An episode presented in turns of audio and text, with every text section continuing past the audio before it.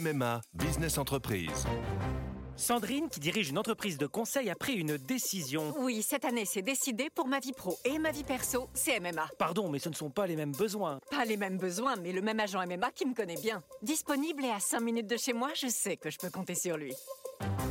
C'est décidé, c'est MMA. Bonjour, ici Patrick Saint-Paul. Voici l'éditorial du Figaro du 18 septembre. Trump à l'épreuve du deal. Les opposants de l'intérieur qui entourent Donald Trump peinent à dissimuler leur panique à l'heure d'un nouvel élan entre les deux Corées.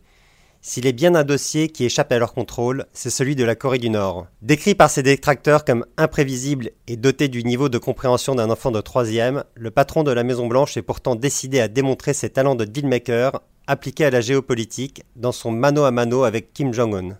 Si l'on se fie à ses derniers tweets, sa force de persuasion commencerait à produire ses effets sur Kim, qui fait des efforts.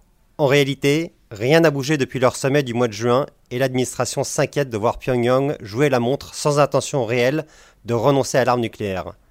À juste raison, car face au chantre de l'America First, le cher leader du royaume ermite a su faire preuve d'une surprenante virtuosité dans la maîtrise du jeu des alliances. Confronté il y a un an à la menace de frappe préventive et à des sanctions économiques qui menaçaient de mettre à genoux son régime, Kim a amadoué Trump en s'engageant à dénucléariser la péninsule coréenne.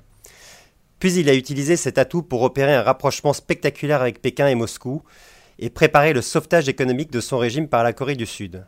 Alors que les négociations sur le nucléaire s'enlisent, Trump ne pourra revenir à la stratégie de la pression maximale sans payer un prix. À Pyongyang, le président sud-coréen Moon Jae-in tentera de persuader Kim de livrer un inventaire complet de son arsenal nucléaire pour faire preuve de bonne volonté et ouvrir la voie à un second sommet avec Trump. Il avancera aussi avec Kim sur une forme de déclaration de paix avec la bénédiction de la Chine et probablement de la Russie. Pressé par l'échéance des midterms, Trump sera tenté de les suivre pour ne pas se déjuger.